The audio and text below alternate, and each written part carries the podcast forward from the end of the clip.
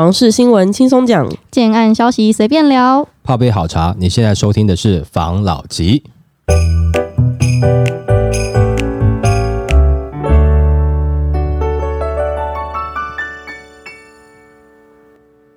关心你的房事幸福，我是房老吉。我是大院子。我是茶汤会，我是梧桐号，现在因为房价上涨，嗯所以很多人都在想，嗯，我到底是要买房子还是租房子？嗯，我不知道我们的听众到底是买房还是租房派的啊，但是网络上这两派的人就是各持自己的论点，嗯吵得轰轰烈烈。嗯，那我们就来分享一下，这是买房派跟租房派的这个新闻。好，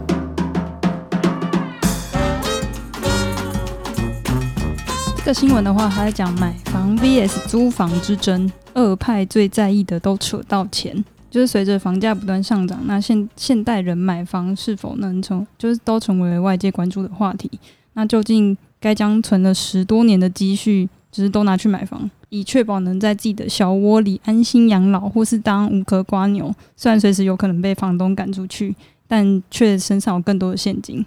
现在蛮多网友就是在讨论买房派与租屋派的话题，就是买房派他们的想法，他们就觉得第一个就是我就是主人，我想要怎么装潢，想要怎么怎么弄都可以，然后也可以就是自由的养宠物，因为很多租租的人都不能养宠物，对啊，像我表姐之前住在台北，她要找一个可以养狗的，就找很久，养狗的应该很难呢、因为狗很臭，她后然来也很吵。对啊。她后来住在市政府，台北市政府里面吗？那一那一站 里面吗？嗯你先讲清楚好不好？讲快一点。市政府站这样好吗？市政府站嘛。嗯，对对对，又找到一个蛮老的房子。对，嗯然后第二个就是房产增值度高，然后可以保值，所以就是自住跟投资都还不错，所以就会倾向于买房。第三个就是社会眼光压力好大，就是别人有车啊有房啊，我怎么没有？所以我嗯决定要买个房。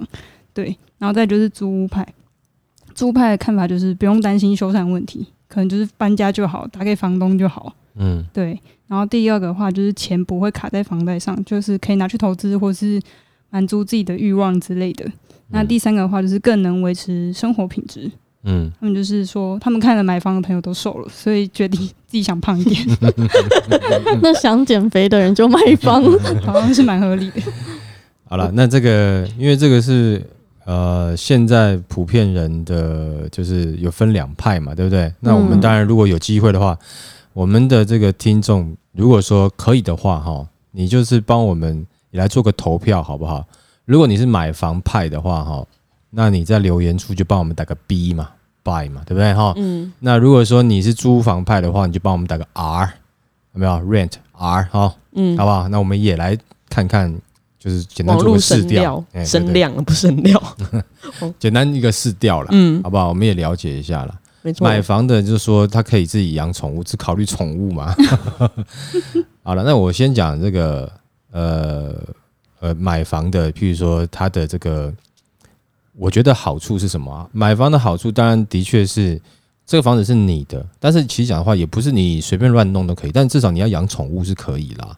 哦，那呃，当然房子毕竟也是你的一个资产嘛，对不对？那呃，如果说在房价你看起来未来是会增值的，但是它可能会变成是你一个投资的，就是说你又可以住又可以投资的一个标的物嘛。嗯但是其实很多买房的呢，其实呃，应该这样讲，他其实反而是受了租屋所苦啦。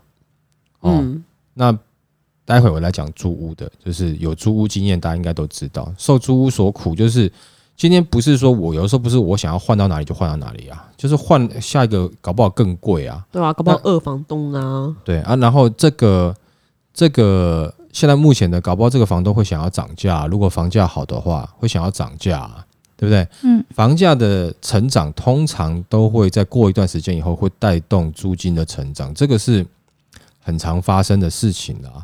哦，那你各位去有空的话，你去上就租屋网站上面看一看嘛，你就会发现其实很多的租金现在在上面的租金其实都涨了嘛，对不对？哈，那所以可能在某些层层面下，就是说受不了了，他也就一定要买房。当然，这个另外一个就是说，呃，社会大家的眼光，这我们之前前面几集有提到过嘛，对不对？好像别人有就比较买自己房子好像比较高大上嘛，嗯啊，没有就好像比较那个。但是不管怎么样，这个是一个，就是说，呃，我们自己文化产生的啦，也不能讲说文化了。其实世界各国很多都一样啦，有房总是感觉好像不一样嘛，对不对？因为毕竟这是解决你住的一个需求嘛，对不对？哦，人身安全的一个需求嘛。如果说不是这样的话，那你就是拿了帐篷就到处去睡就好啦，对不对？你连你连租房都不用，对不对？哈、就是嗯，随便找个地方这样子，就是搭个帐篷，哎，哪都很快乐。可是问题就不方便嘛，对不嗯对哈？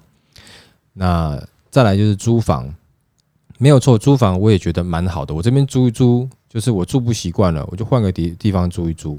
嗯讲实在话哦，讲这个话当然是听起来很哎，好像蛮合理的。可是哈、有办法做到这样子事情的人，其实他还是有钱人。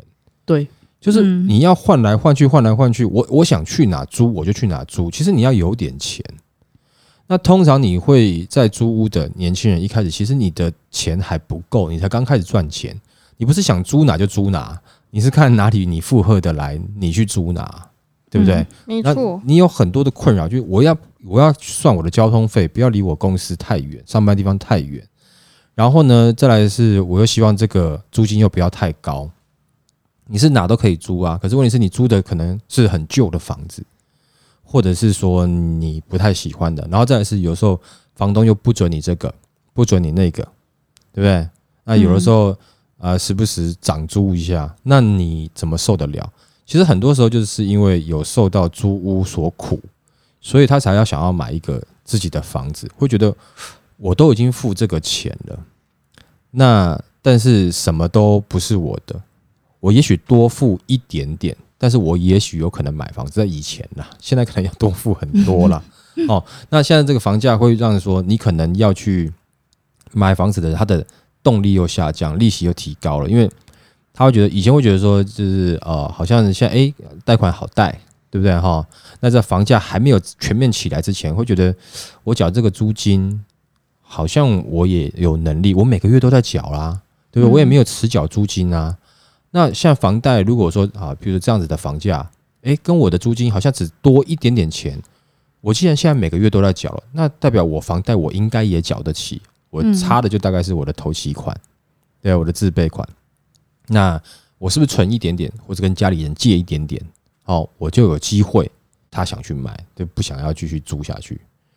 哎，那因为他有感觉这个是蛮痛苦的嘛，对吧？你嗯其实不止不只是说能不能养宠物啦，哦，其实也还有太多的问题啊。有些东西到了老旧坏了，到底是房东叫来要修啊，有时候又叫不来，对不对？哈、嗯就是各真的各式各样的问题、啊。有些房东还是觉得你一直叫我来修很烦，你不会自己用吗？哎，就会有这样子啦。但是在国外是不行这样子啦，哦，嗯，对，那呃就会促使某一些人开始存了一点点钱，如果有机会，那他就会想要去买房子了。嗯，但是现在的房价推升成这样子，利息推升成这样子，可能大家又要回去租房子了，对吧？就会觉得说啊，有些买不起，就啊，那好，我还是乖乖租房子好了。嗯，可是会发现，其实租金慢慢现在又在上涨，没有错，你都有住的权利，你不是租，你就是买，不然其实现在有很多年轻人跟干脆我不租我不买，我干脆住家里，对不对哈、嗯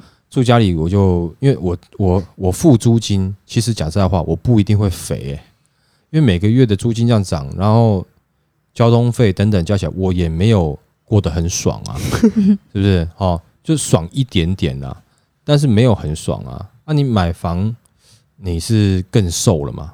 我住家里好像还不错，嗯，对，回家有饭吃，自己的钱自己花。现在我不太清楚到底有多少年轻人会愿意把钱交给爸妈啦。嗯 我想是比较少了啦，好不好？现在爸妈也不会要跟你要啦，对不对？嗯哈、通常是这样子啦。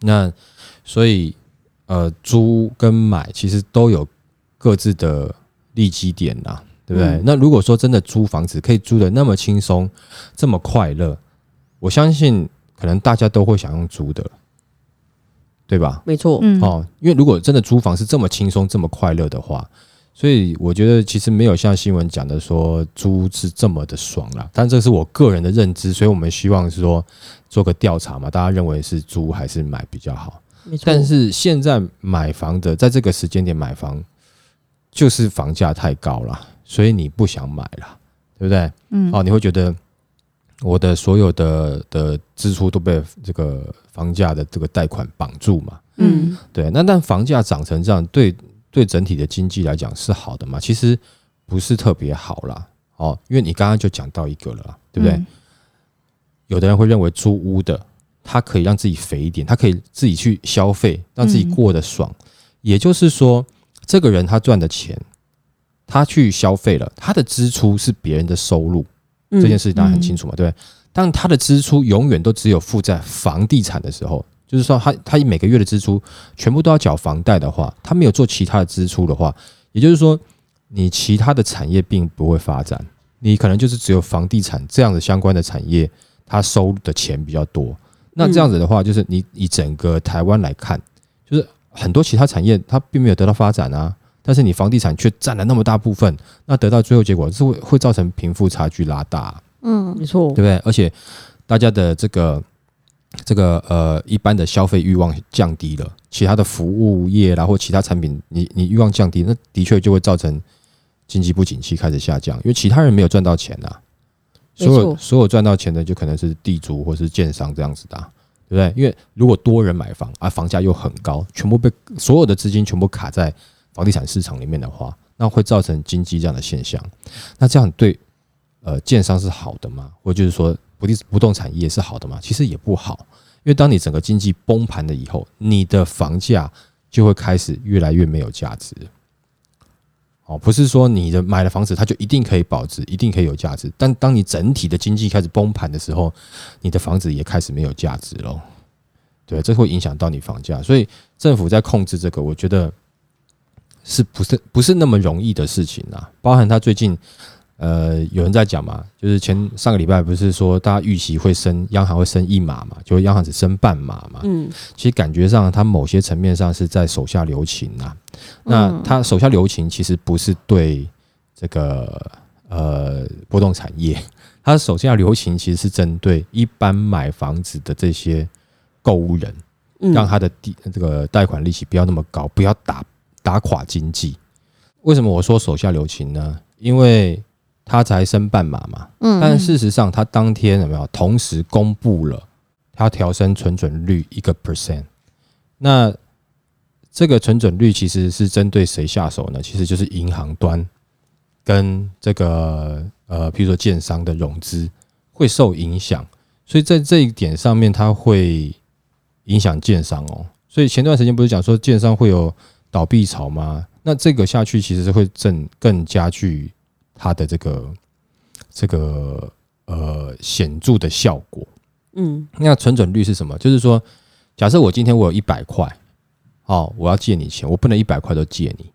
哦，假设政府规定说我要借给你，我是银行好了，我要借你钱，我只能借八十块出去，我要留二十块。万一我是银行，就是如果有人来跟我呃领钱了，我的存户来跟我领钱了，我如果我付不出来，他发生他觉得诶，那银行领不到钱，发生挤兑潮，那我又付不出来，我钱都全部借出去了，那我银行会倒诶，会倒闭耶，这就变坏账嘛。所以可能政府就要规定说，你如果有一百块，你可能是二十块你要留在银行，哦，然后你八十块可以借出去。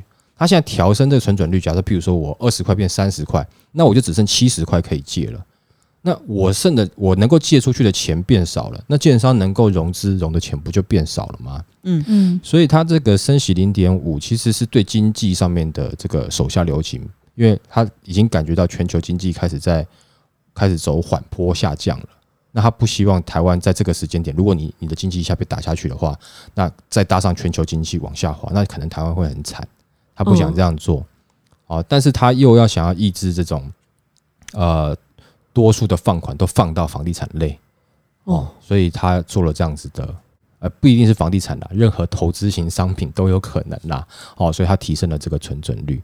那实际真正这个存准率是是背后的大招啦，哦，存准率提升越多，它就越银行就越不好放款啦。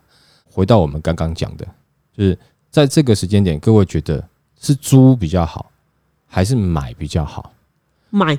买啊，买得起的话买，嗯，就是你还是会希望是买嘛，对不对？嗯那我不知道我们的听众朋友觉得是怎么样了哦，因为我我自己的认知是，呃，当然买得起是买没有错，但房价很高，你逼不得已你也只能租。但是像他刚刚讲的，你想要到哪里租就租去哪里，这个其实不太现实，哈，不太现实，太理想了啊！对，有点钱的人当然可以，你就看啊、那些像住饭店一样啊，你对对对对对，没错，，你看到哈，那到处世界各地在住的那些都是富豪啊，嗯开着游艇啊，各个饭店拍那种炫富照的，嗯是那种人才有办法到处住啊。嗯，哦，不然的话，其实可能只能选民宿 对，或是 Airbnb。哎，而且你哈、你要那个去换你的呃，譬如说你我今天这边不想住了，我要换另外一个地方，你还是有押金的问题啊，嗯，对不对？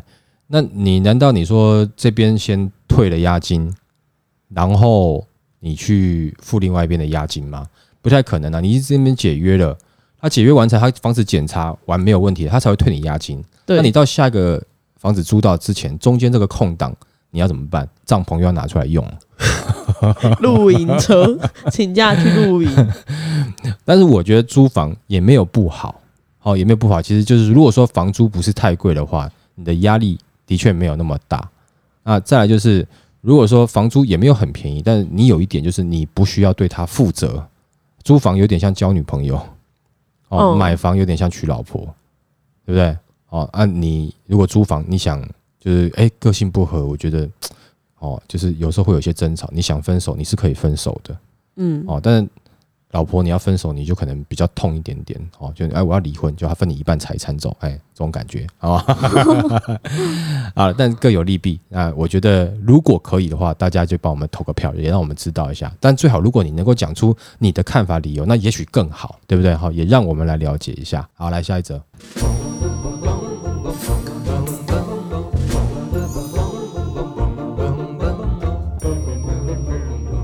新屋贷款一定能八成，过来人铺一关键重点，比找时间银行还要重要。就是蛮多人都想买房，但事前准备真是很重要。然后就有网友就是分享他的购物心得，就是指出他一个人包办所有过程，然后他也提供了五项建议给在找房屋贷款的人。他说，其中最重要的就是要找个很有利的代书，比你自己找十家银行还要赞。嗯然后他本来希望可以贷款八成，然后分四十年摊还，可是找了很多家银行都说，因为不是买在市区或是都市发展区，就只能到七至七点五成。然后后来他就透过代书帮忙，然后那个代书蛮厉害，他找到认识的和库银处理，然后经过一些手续，然后终终于顺利贷到他想要八成，然后四十年，宽限期三年，然后利率是一点六五 percent 的房屋贷款。嗯对然后他就有说五件事很重要，第一的话就是新屋不一定可以贷款八成，还是要看地点跟那个自身的条件。然后第二的话就是找一个有利的贷书，比自己找时间银行更重要。第三的话是存款一定要有足够的金额，不然很难通过申贷。第四的话是信用卡也是申请过件的加分项目。第五的话是绝对不能有欠缴记录，至少要缴最低金额，否则都会留下坏记录。嗯哎、他的代书怎么没有公布名字出来？好了，他的点我等一下后面讲。你刚刚先讲到这一个有没有？因为这个可能也跟你们现在因为刚好买房准备进入贷款的这个过程中，其实就是第一个是不是全部都可以贷到八成？这个真的是不一定。我们之前也常常讲过嘛，当有的时候景气下去的时候，你连贷款银行都不愿意贷款给你，没错对不，对？嗯然后再来是他贷款给你，当然也要看你的房子是不是在都会区，所以他还要看很多啦。那尤其就是刚刚讲到景气不好，他可能不贷给你，对不对？哦，然后呢，就是还要评估你个人的信用状况。嗯，嗯，那你想要就是不是觉得说哦，我一定可以贷八成哦？就是尤其景气好的时候，没有就是可能稍微松一点点，但景气不好，它就会缩紧比较多。嗯哦，就是它还会审核你个人的一些信用状况跟收入状况。呃，以预售屋来讲，它通常是建商直接跟银行先谈好。哦，嗯。那他我希望我这一栋大概是多少多少多少，所以如果说呃以小白来讲，通常都是年轻的首购哈、通常都是跟建商搭配的银行一起一并去处理。那他对银行就等于说，我这整栋的哦，我都包给你，除非有人特特别要自己去找自己的银行，不然我整栋的贷款我都是包给你来配合，等于是他们之间有一个默契在啦，哦，所以他会尽量让在这边的这个住户都，也许他跟你讲说，他在买的时候跟你讲说，就你你在买卖的时候，他跟你讲说，哎，可以贷到八成，那大概就是接近八成的啦，哦，就问题比较不大。那像刚才讲的那个，他有可能状况他是买，比如说新城屋或中古屋，那找代书有利，这是其中一个啦。哦，以年轻人来讲的话，哈，其实。呃，有的代书，其实我们自己都知道，就是说我举例啊，我有某些社团，有些社团它里面就是有些名片，它上面就会打它的哦，它的工作是什么哦，然后呢，那有的呢是会打英文的，哦，有有另外一个社团它是打英文的，那英文的常常你看它的那个呃，譬如说它的社名什么 banker 啦，agent 啊这一类的有没有？大概都是跟银行相关的，所以有一些人他参加这些社团，他认识的这些人脉嘛，哈。然后呢，譬如说，呃，这个 banker 通常都是哪一个银行哪一个分行的什么经理哦，那他也参加这个社团啊，你就认识了啊，认识你问问问啊，好，那你就哎帮个忙，哎，也许就有机会了哦。这是外面社团有的时候的一些好处啦。嗯，坏处是什么？就是你吃吃喝喝总是还是得花钱嘛，哦，然后再来就是有的时候还是或多或少会做一些慈善呐，你要做一些捐赠呐，哦，但是以一个年轻刚开始就就是社进社会没有太久，就年轻要买房的，他不一定会去花钱参加这些社团，因为里面很多是中小企业的老板，当然也有一些是一些公司的呃比较中高级的主管。那你在找的话，的确是如果说这个代书他真的跟银行。哦，很好。那怎么个好法呢？也许可能是私交，也许他们可能就是他们什么会兄啊、会友这样的，也有可能他们是互相是舍友，同一个社的，对不对？哈，平常就是就就很熟，所以他在帮忙去转介绍这个他的房贷的时候，你的确是比较有机会拿到比较好的，因为帮忙承接这个业务帮忙的人，可能就是某某分行的某某经理嘛，哦。那当然会比较好一点点，哦，的确是这样子，没有错。所以在你自身的状况，其实因为现在可能都都没有想到说你在买房子的时候，其实在跟你自己在做信贷，其实是很像的，哦，他还是要去评估你自己的个人的还款能力，嗯，哦，你的收入等等的，嗯，所以呃，你把它想象成就是你在做信贷就好了，哦，所以你你怎么样去增加你自身的条件？或者是找到更有利的人去帮你讲，那的确是不错哦，的确是会有帮助的。那你说他没有公布名字，但你也许你可以上网去查查看嘛。嗯，那有的人的评价就会讲到哦，他可以帮你什么之类的，但是其实都不会太明目张胆了。哦，那刚刚另外你你讲到他有五个点嘛，嗯，哦，的确是不是都能达到八成？不一定，最高最高八成，对不对？嗯，哦，上面讲的就最高八成嘛，法令也是这样讲嘛，最高八成，但是呃。经济好的时候，哎，最高八成啊，我都给你八成了。经济不好的时候，没有哦，最高八成，我没有一定要给你八成。所以你自己能够有一点存款是最好的嘛。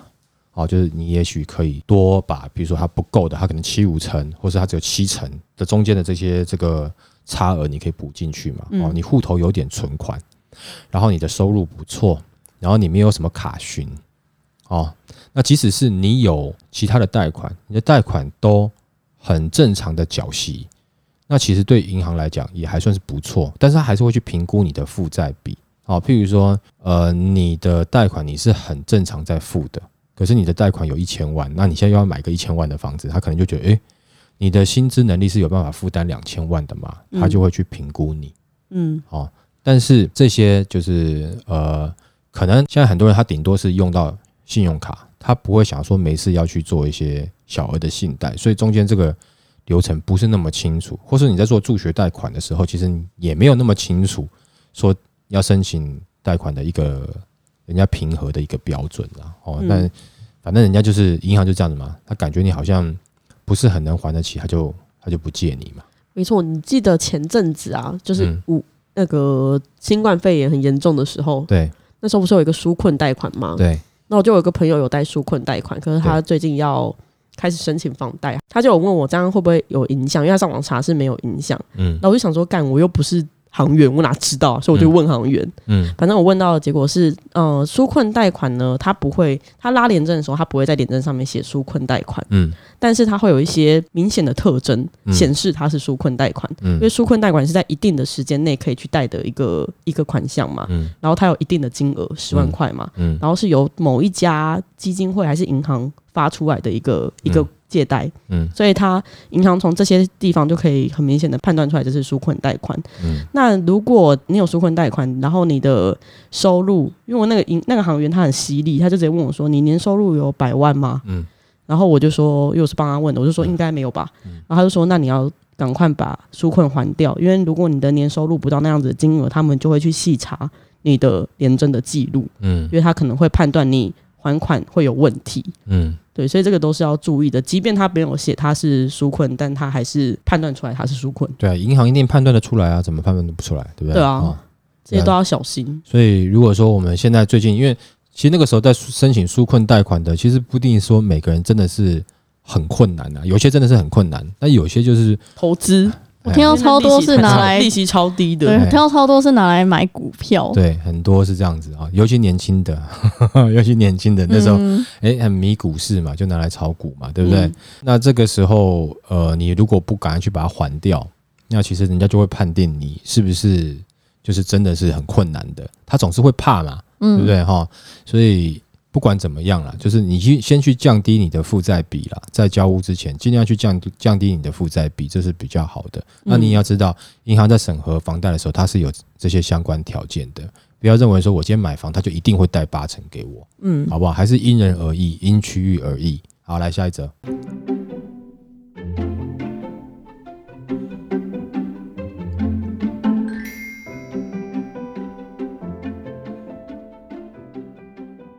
资金有限，先买小套房好吗？网友提醒两个问题，最好不要。大家都想买房，然后也将买房视为人生的完成的目标。嗯那预算有限的情况下，就是应该买小的套房嘛。就有网友在脸书上提到，他他最近就是大约资本有一百五十万左右，然后想要买房，嗯可是他想要买的是三房两卫，然后头期款至少四百万，可是他手上的现金就资金不太足，所以他就考虑是不是应该要退而求其次，先买小套房。他就说，如果敢买小套房，他在支付每个月房贷话，身上的钱就还够用，之后再出租套房，让房客的租金来分担部分的房贷，然后等以后要买更大房型的时候再拿来增贷，这样就可以抽到头期款。但他又不确定自己这样的想法可不可行啦，因此发文就是来问一下网友们的意见。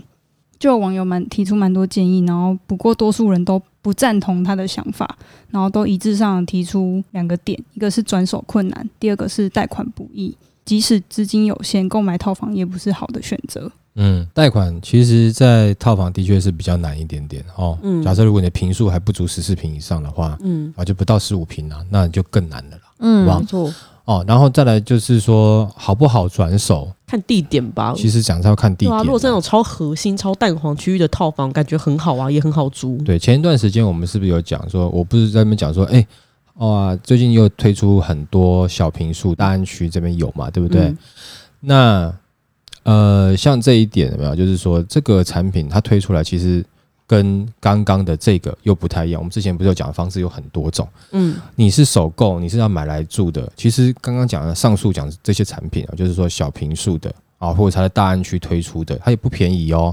哎，觉得哎，这个时间点怎么还会有这么多建商推小平数？它不是卖给你的，哦，它不是卖给一般你要自住的或是年轻的首购者，它不是卖给你的。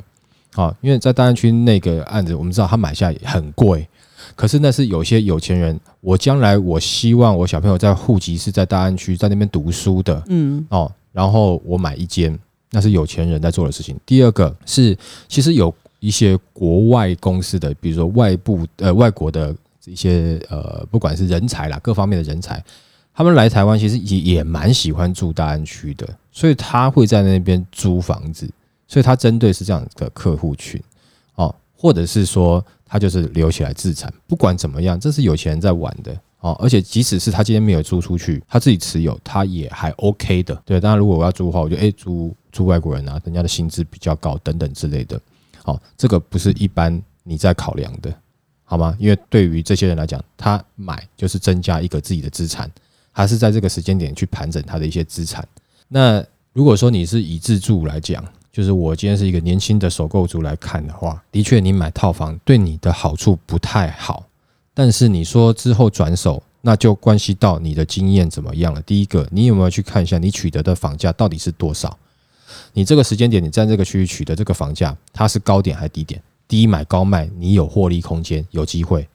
啊，低买你也才有这个出租获利的空间，不然你呃你买的很贵，你租金收不到这么高，那你不就是在自己付钱，还要维护房子，自己倒贴租给别人吗？你有办法做这样的事情吗？没有办法。那你会不会去做一个那个区域的租金的市场行情？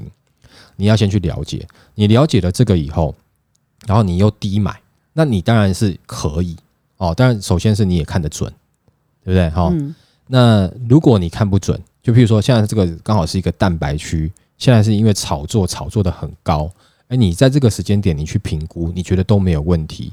等你买下去。然后你等你之后要开始出租的时候，发现如果他的这个这个没人要在这边租，对不对？哦，那你有一些松动，那这样子的话，你要换，你可能又被这间卡着，对不对？你要租，等于自己要倒贴钱，那你那个时候是不是有办法做这样的事情？你要去拼，因为不管怎么样，举例啦，像很多人，譬如说你要买更新的 iPhone，对不对？譬如说 iPhone 十四要出了，有可能。它最旗舰的版本要卖到六万多块嘛？那你要买它的时候，你有可能你会想说，哦，那我要存一下，但也有可能是有些人是存都不存，我就是先刷卡先刷，好不好？然后我用分期的，但没关系，其实都一样，就是你前面先消费，后面再偿还，或是你前面先储蓄，后面来消费，都是一样的，都是有一个你要还款的一个过程嘛，对不对？好，那 iPhone 有没有像它这样子的话，就是你可能你也要自己抓个可能六个月。这么小的东西，对不对？哦，你可能六个月，嗯，那你买房子这个几千万上下的东西，你要考虑的，可能你一定是要抓你自己的能力，你好歹你能够抓个十年内，你是都没有问题的角度。哦，你先不用讲说二十年，你如果你十年内的都抓不准的话，你你二十年你抓不准的啦。但是你至少要先抓好十年的这个时间点，你是有办法。去做偿还的，你是有办法在收入上去做一个平衡的，对不对啊？所以，包含你在看一个区域，你到底要不要买，你都要有一个，也许有一个十年的一个计划，对哦，也或者是说眼光，那或者说你多看一些相关的资料，没有说一定呐，但是的确网络上面给他的建议，我觉得你以简单的去讲，是啦，网友讲的是是对的啦，所以以大方向来说是没有错啊。用如果说你用简单的去了解。那这样是没有错，就像是，哎，你好好读书啊，将来哈就可以养活自己，这样这样子的大方向是没有错的，好吧？但是有没有人没有读那么多书，将来把把自己养得更好，也是有啊。但是你没办法很很详尽的去说明的话，其实用这样的方向去考虑是对的啦，不要乱买套房啦。嗯，哦，套房其实它更偏向于是投资型产品啦。嗯，对，更偏向。哦，除非说你的人生到这样子已经是高峰了，你未来不会有女朋友，你不会养宠物，你不会有小孩，你一辈子到这边就已经定型了，从此以后就这样下去了。你超偏激的，你那时候讲的好像他很 他很还好。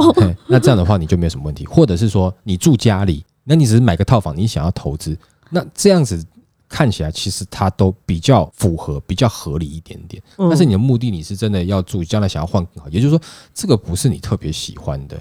那你这样想要换更好，有点难啦。这个跳板不好，不是对，不是太好。但你不呃，如果说你的眼光好，就我们刚才上述讲那个，哎，那也许你就有机会哦，啊，你就有机会。但先考到第一关，你的贷款到底好不好过，这就是一个问题了。嗯，好吧，那我们今天就分享到这边喽。好，谢谢大家收听这一集的法郎老吉，拜。